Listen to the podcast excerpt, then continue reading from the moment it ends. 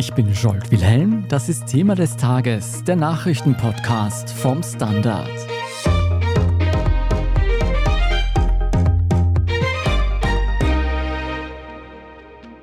Nicht einmal eineinhalb Stunden von Wien entfernt, da thront am Gebirgspass Semmering ein Prachtbau, das Grand Hotel Panhans. Wem dieses über die Jahrzehnte schwer gebeutelte Hotel gehört, das war lange Zeit ein gut gehütetes Geheimnis. Das war Thomas Schellenbacher. Schellenbacher hat beim Hotelkauf gemeint, es wird eine österreichische Lösung, es gibt einen österreichischen Mehrheitseigentümer und das Hotel bleibt gewissermaßen in österreichischer Hand. Doch aktuelle Recherchen des Standard zeigen, dass die Warenbesitzer ganz andere sind. Die Spuren führen zu Briefkastenfirmen von Oligarchen. Von dem her ist davon auszugehen, dass der gesamte Panhanskauf mit ukrainischem Geld finanziert wurde damals. Mehr noch, die Recherchen zeigen, dass sich die ukrainischen Besitzer für viele Millionen Euro Einfluss in der österreichischen Politik kaufen wollten. Also das Geld soll aufgeteilt worden sein unter mehreren Spitzenkräften der FPÖ damals. Schellenbacher soll etwas bekommen haben, Strache soll etwas bekommen haben, auch andere werden genannt. Wir sprechen heute über dubiose Geschäfte am Semmering und darüber, wo die ukrainischen Millionen für die FPÖ geblieben sind. Fabian Schmidt, du bist leitender Redakteur investigativ beim Standard und hast dich mit der Geschichte eines Hotels befasst, und zwar mit jener Geschichte des Grand Hotels Panhans am Semmering. Was ist daran so spannend? Das Panhans ist eines dieser großen Traditionshotels, die bereits in der Monarchie genutzt wurden für Sommerfrische wo Kaiser Franz Josef Zeit verbracht hat, Literaten aus dieser Zeit, Künstler und so weiter. Also einer dieser Prachtbauten auch in der Nähe von Wien, in den sogenannten Wiener Alpen. Den Hotelbetrieb gab es mehr als 100 Jahre lang. Es war dann schon das Hotel, das eigentlich am längsten durchgehend Gäste serviciert hat am Semmering, bis es dann zur totalen Pleite kam im Jahr 2012, aber ein Retter auftauchte. Wer war dieser Retter in Not?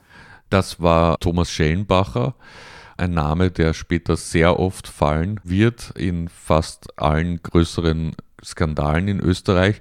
Damals war das noch ein eigentlich unbekannter niederösterreichischer Unternehmer, der offenbar davor immer wieder sein Glück auch in Osteuropa versucht hat, der in verschiedenen Branchen aktiv war und der sich da eben präsentiert hat als Käufer des Grauhotel Panhans. Hat er das als Privatperson gemacht oder stand hinter ihm eine Firma? Also hinter ihm stand seine Firma, die IBS. An der war damals schon mit 25 Prozent der ukrainische Oligarch Ihor Balizia beteiligt, aber Schellenbacher hat beim Hotelkauf gemeint, es wird eine österreichische Lösung, es gibt einen österreichischen Mehrheitseigentümer und das Hotel bleibt gewissermaßen in österreichischer Hand. Das Prachthotel am Semmering bleibt in österreichischer Hand. Das ist auf alle Fälle eine gute Geschichte, die man gut verkaufen kann. Wo ist da der Haken? Also wir haben in den vergangenen Monaten hunderttausende Dokumente ausgewertet im Rahmen eines Datenlecks bei zyprischen Finanzdienstleistern. Dieses Projekt heißt Cyprus Confidential. Dabei ist das ICIJ, der Spiegel, der Standard und so weiter. Und wir haben da auch Daten zu einer Briefkastenfirma entdeckt, die rund um den Panhanskauf zum Einsatz kam. Und aus diesen Dokumenten ergibt sich, dass eine zyprische Briefkastenfirma eigentlich den gesamten Betrag, den Schellenbacher dann in das Panhans investiert hat, zuvor an Schellenbacher geliehen hat. Von dem her ist davon auszugehen, dass der gesamte Panhanskauf mit ukrainischem Geld finanziert wurde damals. Das heißt, das Hotel, das angeblich von einem Österreicher gerettet wurde, gehörte diesem Österreicher, diesem Schellenbacher, gar nicht. Hat es niemals gehört. Das Geld kam aus der Ukraine. Wer sind dann diese tatsächlichen Besitzer des Grand Hotels Panhans am Semmering? Wer steckt da dahinter? Wir haben in dieser Briefkastenstruktur jetzt die Ehefrau von Ihor Balizia, als letztgültige Eigentümerin identifizieren können. Wie gesagt, Palizia war damals schon mit 25 Prozent an der Firma von Schellenbacher beteiligt. Also es war immer schon klar, dass die einen gewissen Anteil am Panhans besitzt, aber eben nicht, dass quasi der ganze Kauf finanziert wurde über seine Gelder. Palizia ist bis heute ein ukrainischer Politiker und Geschäftsmann und ist damals sehr eng auch gewesen mit einem weiteren Oligarchen, Ihor Kolomoisky, der wirklich als großes Tier gilt gewissermaßen, dem der Schweizer Nachrichtendienst auch eine Nähe zum organisierten Verbrechen attestiert hat, gegen den US-Behörden vorgehen. Also das ist alles schon recht wild und jetzt zeigt sich eben, dass aus dieser Ecke das gesamte Geld für das Grand Hotel kam und nach und nach haben sich dann die Ukrainer eigentlich einen Komplex gekauft am Semmering. Wir sehen jetzt im Firmenbuch, da sind verschiedene Restaurants, andere Hotels, sogar Anteile an einem Skilift hält man. Also man kann wirklich sagen, die Familie Palizia hat sich da ausgebreitet am Semmering mit ukrainischem Geld. Das heißt, dieses Hotel gehörte eigentlich der Familie Palizia, wie du zuerst gesagt hast. Und hinter Palizia stand auch nochmal ein größerer Oligarch, Kolomoisky. Wieso braucht es diese verschachtelte Konstruktion? Wieso braucht es diesen österreichischen Frontmann? Diese Frage stellt sich immer, wenn wir solche Briefkastenkonstruktionen sehen. Vor allem ein bisschen merkwürdig an all dem ist, dass ja Ihor Palizia nicht komplett im Dunkeln gestanden ist, sondern eben schon auch Anteile offiziell gehalten hat an Schellenbachers Unternehmen damals. Ich glaube, man wollte zunächst einmal damit werben, dass es eine österreichische Lösung ist. Das klingt immer gut in den Ohren von der Gemeinde und von anderen Beteiligten.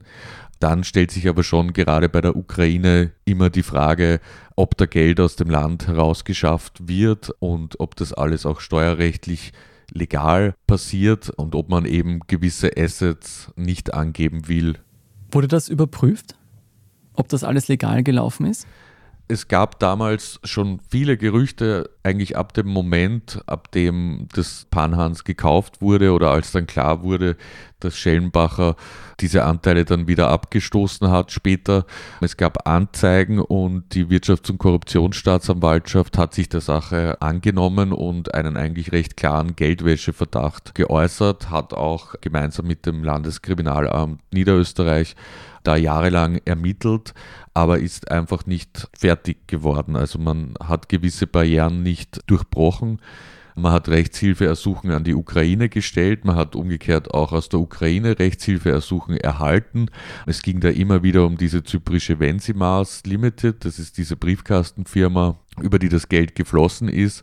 Aber in diesem Briefkastenkonstrukt, wie so oft, ist man einfach stecken geblieben. Also man kann sagen, die Behörden haben nie letztgültig prüfen können, ob es legal war oder eben nicht. Woran ist es letztlich gescheitert? es ist schon kompliziert, wenn zwei Länder an Transaktionen und Firmenkonstrukten beteiligt sind. Wenn das dann auch noch über Zypern läuft, dann wird es nahezu unknackbar aus Erfahrung. Außer man steckt wirklich sehr viel Energie hinein und hat sehr konkrete andere Daten. Die waren offenbar nicht verfügbar.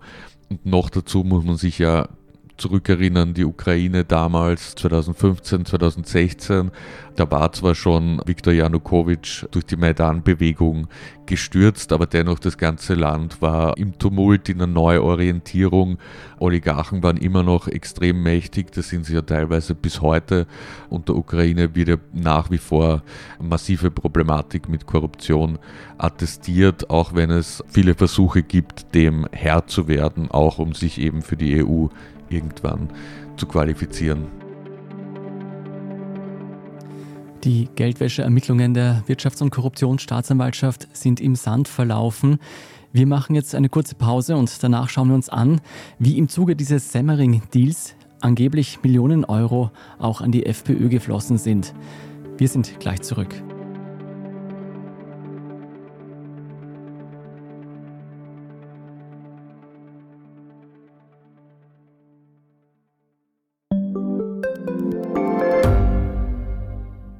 Standard-Podcasts gibt es ja wirklich schon zu jedem Thema. Also fast jedem. True Crime. Thema des Tages. Lohnt sich das? Inside Austria. Serienreif. Besser leben. Rätsel der Wissenschaft. Edition Zukunft. Und, und, und. Aber nicht jeder hat die Zeit, das alles zu hören. Und manchmal möchte man sich einfach nur ein paar Minuten beschallen lassen. Ich bin Scholt Wilhelm. Und ich bin Margit Ehrenhöfer. Ab sofort bringen wir auch Highlights unserer Podcasts. Für zwischendurch, wenn mal weniger Zeit ist. Diese kurzen Ausschnitte nennen wir Shorts. So wie eine kurze Hose. Oder eine kurze Geschichte. Okay. Und Shorts vom Standard finden Sie jetzt überall, wo es Podcasts gibt.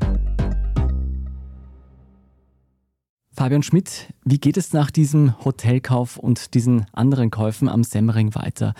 War es das dann mit diesen Millionen Investments der Ukrainer? Nein, also dann geht es plötzlich in Richtung Politik. Zum damaligen Zeitpunkt hat der FPÖ-Politiker und spätere Volksanwalt Peter Fichtenbauer Schellenbacher als Anwalt vertreten. Das hat mir Fichtenbauer erzählt. Und so ist die Variante von Fichtenbauer. Er hat sich gedacht, Schellenbacher ist eigentlich ein interessanter Typus, er ist ein erfolgreicher Kleinunternehmer und genau so jemand fehlt quasi der FPÖ noch in ihrer Aufstellung. Und deshalb behauptet Fichtenbauer, habe er Schellenbacher dann dem Heinz-Christian Strache vorgestellt und der war ganz begeistert und hat gesagt, ja, der Schellenbacher kandidiert 2013 für den Nationalrat. Tatsächlich gibt es auch eine ganz andere Geschichte, die dann später wieder von der WKStA ermittelt wurde. Spoiler, auch ohne Ergebnis, ohne Anklage. Aber es gibt viele Menschen, die behaupten, dass da eben ein krummer Deal gelaufen ist und dass die Ukrainer viel Geld dafür bezahlt haben, dass Schellenbacher für die FPÖ in den Nationalrat einziehen kann. Da würden bei mir alle Alarmglocken schrillen. Ist denn so ein Mandatskauf prinzipiell legal? Zum damaligen Zeitpunkt war er legal und diese ganze Schellenbacher Kiste war ein Grund dafür, dass es jetzt nicht mehr legal ist. Also das war wirklich entscheidend dafür, dass sich Schwarz-Grün da um eine Gesetzesänderung bemüht hat. Wie viel sollen denn die Ukrainer ausgegeben haben, um Schellenbacher für die FPÖ in den Nationalrat zu bringen? Es gab dazu viele Gerüchte. Es gab zum Beispiel einen Beteiligten aus dem Umfeld von Schellenbacher, der eine Provision einklagen wollte, weil er meinte, er habe diesen Deal vermittelt und der sprach von 10 Millionen Euro, die von der Ukraine an die FPÖ bzw. an FPÖ-Spitzenpolitiker geflossen seien. Die Zahlen variieren immer, mal ist die Rede von 2 Millionen in einem Plastiksackerl für Schellenbacher, mal eben die Rede von 10 Millionen. Aber alle, die da beteiligt gewesen sein sollen, bestreiten vehement, dass auch nur ein einzelner Cent geflossen sei. Welche Hinweise gibt es denn abseits dieser Person, die ausgesagt hat, dass da tatsächlich Geld geflossen ist? für den Platz im Nationalrat? Also es bestreiten alle Beteiligten, dass Schellenbacher wegen Geldes in den Nationalrat gekommen ist. Man muss dazu sagen, dass aber schon sehr merkwürdige Vorgänge vorgefallen sind, die doch dafür sprechen, weil die FPÖ hat ja überraschend nicht so gut wie erwartet abgeschnitten bei der Nationalratswahl 2013 und Schellenbacher hätte eigentlich den Nationalrat nicht erreicht durch den Listenplatz, den er gekriegt hat. Und ganz wundersamerweise haben dann mehrere andere verzichtet auf ihr Mandat, bis Schellenbacher dann tatsächlich reingerutscht ist. Und die sollen auch verzichtet haben auf Anweisung der Parteispitze, heißt es. Also das spricht schon dafür, dass man Schellenbacher unbedingt im Nationalrat haben wollte und bei allem Respekt, beziehungsweise ich zitiere den Schwager von Schellenbacher in seiner Zeugenaussage, was will der in der Politik, der kann ja nicht einmal reden. Also so hat man ihn auch im Umfeld wahrgenommen. Was haben sich denn die Ukrainer konkret erhofft von der FPÖ und ihrem Mann im Nationalrat? Also nachdem die wirklich an dem Deal Beteiligten schweigen, ist es sehr schwierig, die Motive nachzuvollziehen. Es gibt eine Person, die behauptet, von sich selber an dem Deal beteiligt gewesen zu sein und quasi Schellenbacher vermittelt zu haben an die FPÖ. Und wenn man diesem Mann glaubt, dann gab es konkrete Verträge, denen zufolge die FPÖ und Schellenbacher die Interessen vor allem von Igor Kolomoisky einem ukrainischen Oligarchen eben im Nationalrat zu vertreten. Wie das dann ausschauen hätte können, ist unklar, aber vielleicht ist es einfach ein Fehler in der Analogie, dass man den Einfluss und die Macht, die man vielleicht als Abgeordneter in der Ukraine damals hatte, dass man das übertragen hat und geglaubt hat, eine einzelne Person im Nationalrat könne auch Unterschiede machen. Tatsächlich, wenn man sich dann Schellenbachers Agieren im Nationalrat, er war ja volle vier Jahre dort, anschaut, dann entdeckt man nichts, was jetzt besonders außergewöhnlich wäre. Eigentlich außergewöhnlich ist nur, wie wenig er gemacht hat als Abgeordneter.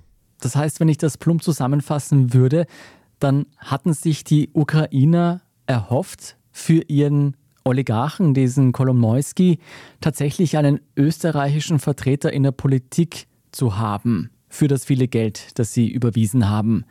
Was ist denn abseits des Semmering-Projekts noch alles gelaufen über Schellenbacher? Also offenbar sind die Ukrainer damals auf den Geschmack gekommen, was zum Beispiel gewisse Assets im Umfeld einerseits von Schellenbacher, andererseits im Umfeld der FPÖ angeht. Es gibt Gerüchte, dass eben die FPÖ-nahe Zeitschrift zur Zeit verkauft hätte werden sollen an die Ukrainer. Da hat Schellenbacher offenbar Investoren gesucht. Es gibt Gerüchte, dass die Ukrainer interessiert waren an einem Rotlichtetablissement in Wien, das wiederum den Schwagern vom Herrn Schellenbacher zuzurechnen ist. Also all das, das war irgendwie eine wilde Einkaufstour und materialisiert hat sich da offenbar nichts davon. Also es gibt sehr viele Indizien, letztlich ausermittelt wurde es nicht. Also auch da sind die Spuren im Sand verlaufen. Welche Hinweise gibt es, dass tatsächlich Millionen Euro bei der FPÖ gelandet sein sollen? Also ein sehr wichtiges Indiz für die Ermittler waren Fotos von Geldtaschen im Kofferraum von Straches Dienstauto. Diese Fotos kamen von Oliver Rieberich, der ja damals Sicherheitsmann von Heinz Christian Strache war, mittlerweile auch Beschuldigter in dessen Spesenverfahren ist, aber umfassend mit den Behörden kooperiert. Und diese Fotos gingen dann an die Ermittler, die sie auch für authentisch erachtet haben. Und die haben dann weitere Zeugen oder Beschuldigte einvernommen aus dem Umfeld der FPÖ.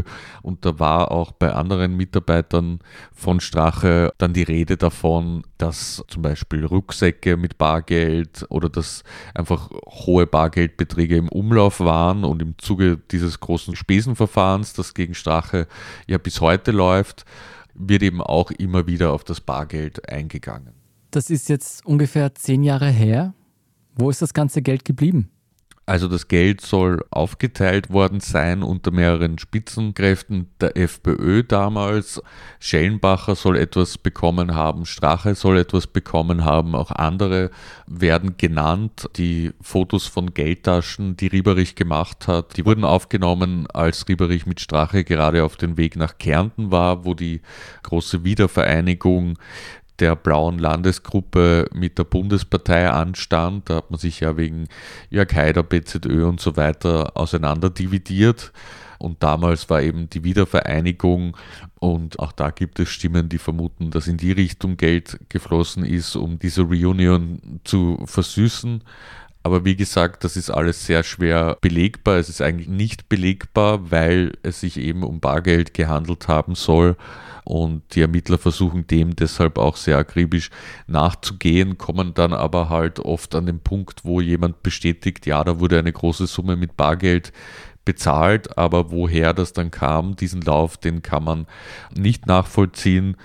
Und ja, da überrascht es nicht, dass die FPÖ so vehement dafür kämpft, dass Bargeld in die Verfassung kommt. Was sagen die Beschuldigten? Also alle Beteiligten, eben Strache und Schellenbacher, haben auf konkrete Fragen nicht reagiert. Strache hat eben schon mehrfach betont, es sei nie Geld geflossen. Schellenbachers Anwalt hat darauf verwiesen, dass alle Ermittlungsverfahren in Österreich da eingestellt wurden und aus der Ukraine haben wir keine Rückmeldungen bekommen. Können wir davon ausgehen, dass diese neuen Recherchen dazu führen, dass es vielleicht frische Ermittlungen gibt? Also in Österreich wurde viel geprüft und eingestellt. Ich glaube nicht, dass das einen entscheidenden Impuls liefert, dass wieder aufzunehmen, aber in der Ukraine laufen ja gerade weitreichende Ermittlungen gegen Ihor Kolomoisky, das ist sozusagen der reichste unter den Oligarchen, die mit der FPÖ zu tun hatten und ihm wird ja vorgeworfen, dass er Milliardenbeträge aus seiner Privatbank, also die heißt so, die ukrainische Privatbank, die von ihm mitgegründet wurde, geschleust hat über gefakte Kredite, die nie zurückgezahlt werden mussten und so weiter und so fort. Da könnte es natürlich schon Anknüpfungsspuren geben. Fakt ist jedenfalls, die Briefkastenfirma, über die das meiste Geld an den Semmering floss, hatte zumindest ein Konto bei dieser Privatbank. Gegen Heinz-Christian Strache laufen Ermittlungen wegen mutmaßlicher Veruntreuung von Spesen. Gegen den Oligarchen läuft ein Korruptionsverfahren in der Ukraine. Was wurde eigentlich aus Schellenbacher? Der ja ursprünglich als Retter in Not für dieses Hotel am Semmering aufgetreten ist. Thomas Schellenbacher war eben bis 2017 dann im Nationalrat. Dann gab es auch keinerlei Bestrebungen mehr, ihn wieder aufzustellen. Das heißt, er spielte auch überhaupt keine Rolle unter der türkisblauen Regierung. Er war in einige Schwierigkeiten verwickelt. Er ist angeklagt worden, dass er die Autobahngesellschaft Asfinag betrogen hat und ist da auch rechtskräftig zu einer Haftstrafe verurteilt worden. Und mittlerweile ist er da wieder auf freiem Fuß. Es gab allerdings auch noch strafrechtliches Interesse daran, was er mit dem Wirecard-Manager Jan Marschalek zu tun hatte, der mehrere Milliarden Euro verschwunden haben lassen soll bei Wirecard. Und der ist ja nach Russland geflüchtet und den Flug dafür hat organisiert Thomas Schellenbacher. Der Mann scheint echt in jeder österreichischen Affäre der letzten Jahre vorzukommen. Was ist denn vom Hotel Panhans am Semmering geblieben? Das ist nach wie vor in der Hand der Ukrainer. Also wir haben Dokumente, die schon ein paar Jahre alt sind, also so von 2018, 2019 stammen, die zeigen, dass bis zu 30 Millionen Euro mittlerweile aus der Ukraine in diesen Semmering-Komplex geflossen sind. Dort tritt jetzt auch der Sohn von Ihor Palizia öffentlich in Erscheinung gewissermaßen als Hotelbesitzer. Der Hotelbetrieb ist aber eingestellt worden. Es gab auch dort Razzien rund um Schwarzarbeiter und Steuerhinterziehung. Und jetzt findet dort der Kultursommer Niederösterreich statt. Also dort ist wieder Leben und Betrieb im Grand Hotel. Ob die Besucher wissen, was sich da alles in den vergangenen Jahren abgespielt hat, steht freilich auf einem anderen Blatt. Gut möglich, dass da die Hintergründe zu dieser Veranstaltungskulisse spannender sind, als was da tatsächlich kulturell geboten wird. Das soll jemand anderer beurteilen. Fabian, wofür steht letztendlich diese irre Geschichte am Semmering? Was nimmst du davon mit? Also diese Geschichte kann man eigentlich als eine Art Ouvertüre zu Ibiza sehen. Also es gab eigentlich ja schon von Beginn an die Frage, was treibt die FPÖ so sehr nach Osteuropa oder nach Russland oder in quasi die früheren Satellitenstaaten der Sowjetunion. Und immer wieder war die Rede von Geldflüssen. Einmal war das deutlicher, einmal war das weniger eindeutig. Und ich glaube, an dem Fall, den wir gerade besprochen haben, da ist schon viel Fleisch gewissermaßen da, um diese Mechanismen aufzuzeigen.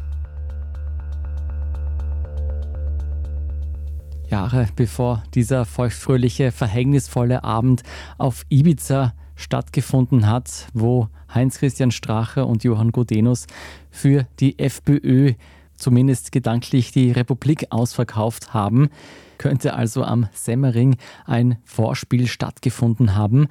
Vielen Dank, Fabian Schmidt, für diese Recherche. Danke. Die Affäre Panhans wird uns auch in unserem Schwesterpodcast Inside Austria noch beschäftigen. Da startet am Samstag ein Zweiteiler dazu. Und wenn Sie zur Causa Panhans auch ein paar Bilder sehen wollen, dann schauen Sie doch beim YouTube-Kanal vom Standard vorbei. Dort finden Sie ein interessantes Erklärvideo. Und noch viel mehr Aufdeckergeschichten rund um das Projekt Cypress Confidential hören Sie in Thema des Tages und lesen Sie auch auf der Standard.at. Wenn Sie unsere Arbeit auf allen Kanälen unterstützen wollen, dann abonnieren Sie am besten den Standard. Alle Infos dazu finden Sie auf abo.derstandard.at. Dort können Sie auch eine Spende abgeben. Jetzt aber dranbleiben, denn gleich geht's weiter mit dem Meldungsüberblick.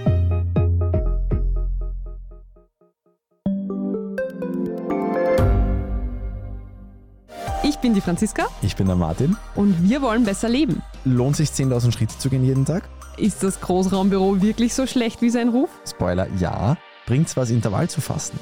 Wir fragen die, die es wirklich wissen und probieren es auch gleich selber aus. Bei Besser Leben, jeden Donnerstag eine neue Folge.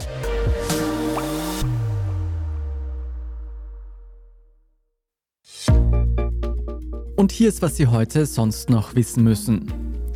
Erstens, der UN-Sicherheitsrat hat eine Resolution mit der Forderung nach ausgedehnten humanitären Pausen im Gazastreifen angenommen.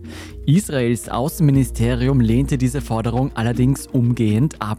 Die israelische Armee ist in der Nacht auf Mittwoch in das größte Spital Gazas vorgedrungen, das Al-Shifa-Krankenhaus, und meldete die Tötung mehrerer Terroristen vor dem Spital. Zudem seien in dem Klinikgebäude Waffen gefunden worden. Die Hamas wiederum spricht von Lügen. Laut Medienberichten zog sich die Armee am Nachmittag wieder aus dem Spital zurück. Der israelische Ministerpräsident Benjamin Netanyahu hat das Vorgehen seiner Armee trotz wachsender internationaler Kritik verteidigt. Zweitens, der US-Präsident Joe Biden und Chinas Staatschef Xi Jinping haben am Mittwoch in Kalifornien ihre Gespräche beendet.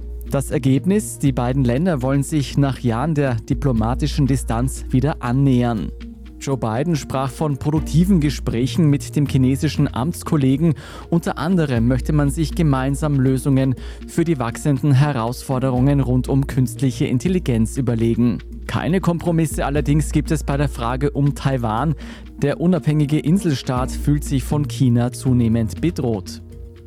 Und drittens, eine neue künstliche Intelligenz von Google sagt das Wetter genauer und viel sparsamer als die besten Supercomputer vorher.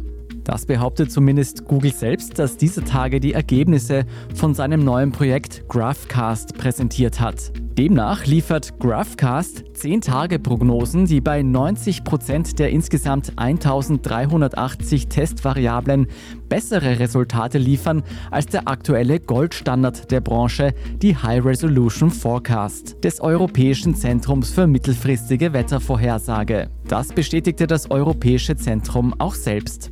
Unabhängig von einzelnen Herstellern scheint jedenfalls klar, dass der Einsatz künstlicher Intelligenz bei der Wettervorhersage in Zukunft eine noch wichtigere Rolle einnehmen wird. Und zum Schluss noch ein Hörtipp für Sie. In der aktuellen Folge unseres Schwesterpodcasts Besser Leben geht es heute um die neuen Abnehmspritzen. Hier fragen meine Kolleginnen, was die neuen Abnehmspritzen wirklich bringen und welche Folgen sie für unsere Gesundheit haben. Besser Leben finden Sie überall, wo es Podcasts gibt. Alle News zum aktuellen Weltgeschehen finden Sie wiederum auf der Standard.at. Wenn Sie uns Feedback schicken wollen, dann schicken Sie uns gerne ein E-Mail an podcast.derstandard.at. Und wenn Sie dabei helfen wollen, dass noch mehr Menschen unsere Podcasts hören, dann geben Sie uns gerne eine gute Bewertung bei der Podcast-Plattform Ihrer Wahl oder hinterlassen Sie einen netten Kommentar. Darüber freuen wir uns immer ganz besonders. Ich bin Scholt Wilhelm. Vielen Dank fürs Zuhören, Baba und bis zum nächsten Mal.